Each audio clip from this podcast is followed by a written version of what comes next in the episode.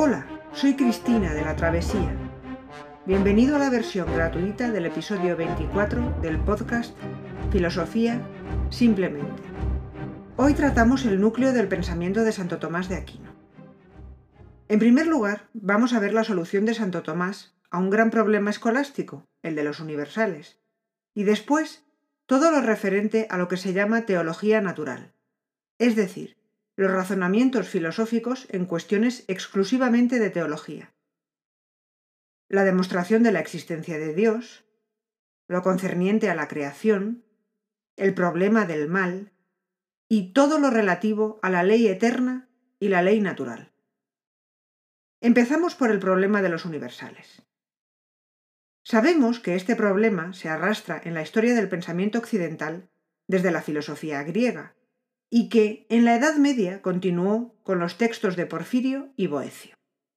Ahora, en el siglo XIII, los escolásticos discutieron mucho sobre este problema, si los universales o conceptos existen independientemente del entendimiento humano o no, y de qué naturaleza son, reales, ideales. Santo Tomás trató también este problema relacionado directamente con el del conocimiento. El hombre fue creado con materia y forma. Esta es el alma racional que, aunque no es una inteligencia pura como la de los ángeles, ya que está en un cuerpo material, sí tiene dentro de sí misma un principio de intelección que le permite abstraer y conocer los conceptos, que son totalmente inteligibles. Este proceso de conocimiento de los conceptos universales solo es posible gracias a que en el alma del hombre hay dos funciones. La del entendimiento paciente, que obtiene imágenes de los objetos sensibles, y la del entendimiento agente, que forma los conceptos a partir de esas imágenes. Esta facultad, dice Santo Tomás, es la que más se parece a la inteligencia de los ángeles. Conocer las verdades inmutables, eternas y universales consiste en que el entendimiento agente separa o abstrae los conceptos universales de las imágenes sensibles. Santo Tomás considera, por una parte, que el entendimiento del hombre no es totalmente perfecto, como sí lo es la inteligencia pura de los ángeles, debido a que está dentro de la materia, dentro de lo sensible.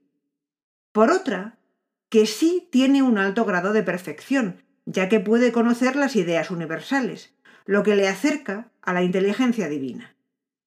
Así pues, los conceptos o ideas universales existen independientemente de lo sensible como pensaba Platón? ¿Hay ideas innatas? Santo Tomás cree que responde que no a las dos preguntas y que se acerca a lo que dijo Aristóteles, pero la realidad es que manifiesta un cierto innatismo, como Aristóteles, pero en mayor medida todavía. No existen ideas en un mundo separado en sentido platónico, pero dentro de la jerarquía de seres que hay en el mundo, el ser más perfecto, Dios, es inteligencia pura que posee dentro de sí los modelos de todos los seres que luego creará. Estos modelos son las ideas u objetos de la inteligencia divina. De alguna manera, el hombre sí participa del conocimiento de estas ideas. Ahora empezamos la teología natural. En primer lugar, vamos a ver su demostración de la existencia de Dios, es decir, sus famosas cinco vías. Para demostrar la existencia de Dios a partir de la experiencia, Santo Tomás utilizó la física de Aristóteles, en concreto el principio de causalidad, que dice, todo efecto necesariamente tiene una causa. Además, añadió dos corolarios muy importantes a este principio. El efecto no puede ser mayor que la causa. Y cuando la causa no se puede conocer, siempre hay que partir del efecto. A Dios no lo podemos demostrar directamente, ya que no se manifiesta en la experiencia. Por lo tanto, es necesario partir de los efectos que hizo Dios en el mundo. Por eso su argumento se llama las cinco vías o caminos o efectos que nos llevan a Dios. Además, Santo Tomás usó el razonamiento de que no puede haber en sentido vertical, que quiere decir jerárquico, una serie hasta el infinito, razonamiento que también tomó de la física de Aristóteles, que dice, el cosmos es finito, pues no puede haber un movimiento constante hasta el infinito. Tiene que haber un primer motor que inicie el movimiento de las esferas cósmicas. Los cinco efectos de las vías son el movimiento, las causas, los seres del cosmos que no son necesarios sino contingentes, los grados de perfección y la finalidad. Todas las vías concluyen en un atributo o característica de Dios, que es la causa de los cinco efectos. Ahora vamos a explicar una por una las cinco vías. La primera es la del movimiento, y dice que en el mundo hay seres que se mueven. Los sentidos nos lo muestran. Siguiendo el razonamiento aristotélico, el movimiento es el paso de la potencia al acto, y todo movimiento tiene que estar iniciado por un ser en acto, es decir, todo lo que se mueve es movido por otro. Pero, si seguimos la serie de movimientos y seres que los mueven, ésta no puede continuar hasta el infinito. Así pues, es necesario que exista un primer motor que sea a su vez inmóvil, acto puro. Este primer motor es Dios. La segunda es la de la causa y toma de la experiencia el efecto producido por la causa eficiente. En el mundo hay seres que son causa unos de otros. Y si seguimos la serie de causas, como es imposible que esta serie se prolongue hasta el infinito, es necesario que exista una primera causa eficiente que se cause a sí misma, la cual es Dios. La tercera utiliza el hecho de que en la naturaleza hay seres que antes no existían. Nacen y luego mueren. Por lo tanto, son y no son. Es decir, el hecho que constata Santo Tomás es que hay seres en el cosmos cuya existencia no es necesaria. Pueden existir o no. Por tanto, tiene que existir un ser necesario en el cosmos sin el cual nada podría haber comenzado a existir. Este es Dios.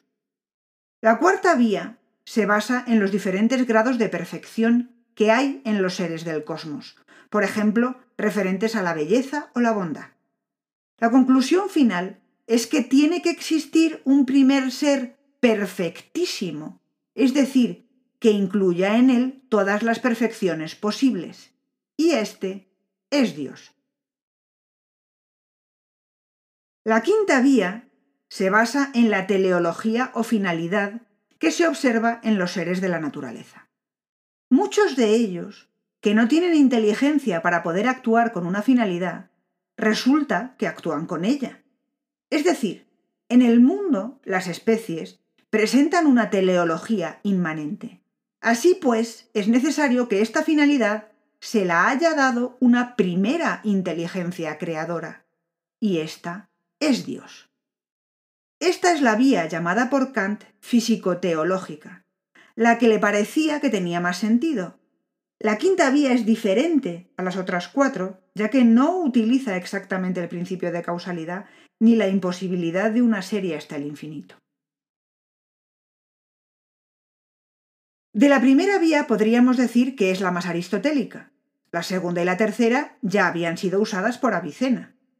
La cuarta tiene un concepto de perfección de tipo platónico y sus argumentos fueron usados por San Agustín y San Anselmo. En general, reflexionando sobre las vías, se entienden perfectamente las críticas que les hicieron Hume y Kant, en el sentido de que, con ellas, Santo Tomás no demuestra la existencia de Dios, sino solamente que sería posible que existiera. En cualquier caso, las cinco vías son el argumento a posteriori para demostrar la existencia de Dios más conocido y utilizado a lo largo de la historia. Además, Santo Tomás se planteó cómo es Dios. De momento, solo podemos decir que es primer motor inmóvil, acto puro, primera causa, ser necesario, ser perfectísimo y primera inteligencia creadora. También sabemos que Dios es un ser cuya esencia consiste en existir. Pero aparte de pensar que en Dios está todo lo bueno y más perfecto de este mundo elevado al máximo, solo podemos acercarnos a Dios por la vía negativa de Pseudo Dionisio.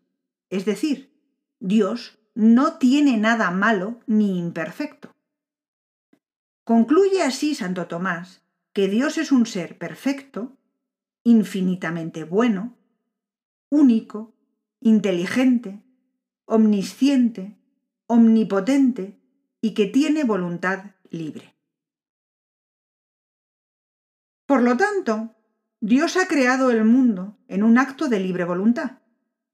Todo ser existente en el cosmos existe desde un determinado momento. Dios creó todo lo que existe de donde no había nada. ¿Cómo razonó esto Santo Tomás? El punto de partida es que Dios es acto puro, totalmente perfecto, sin mezcla alguna de potencia. Así pues, desde esta perfección absoluta, crea todo lo que existe. Todo lo que existe participa de la perfección divina en distinto grado. El ser de las criaturas es producto de esta participación, pero los seres creados son muy inferiores a Dios. El acto de creación es producto de la libertad de la voluntad de Dios. Pero Dios también tiene inteligencia. Es decir, Dios quiere crear y piensa cómo crear. Tiene dentro de su inteligencia el conocimiento de todos los modelos posibles de seres que pueden participar de su perfección total sin romper su unidad.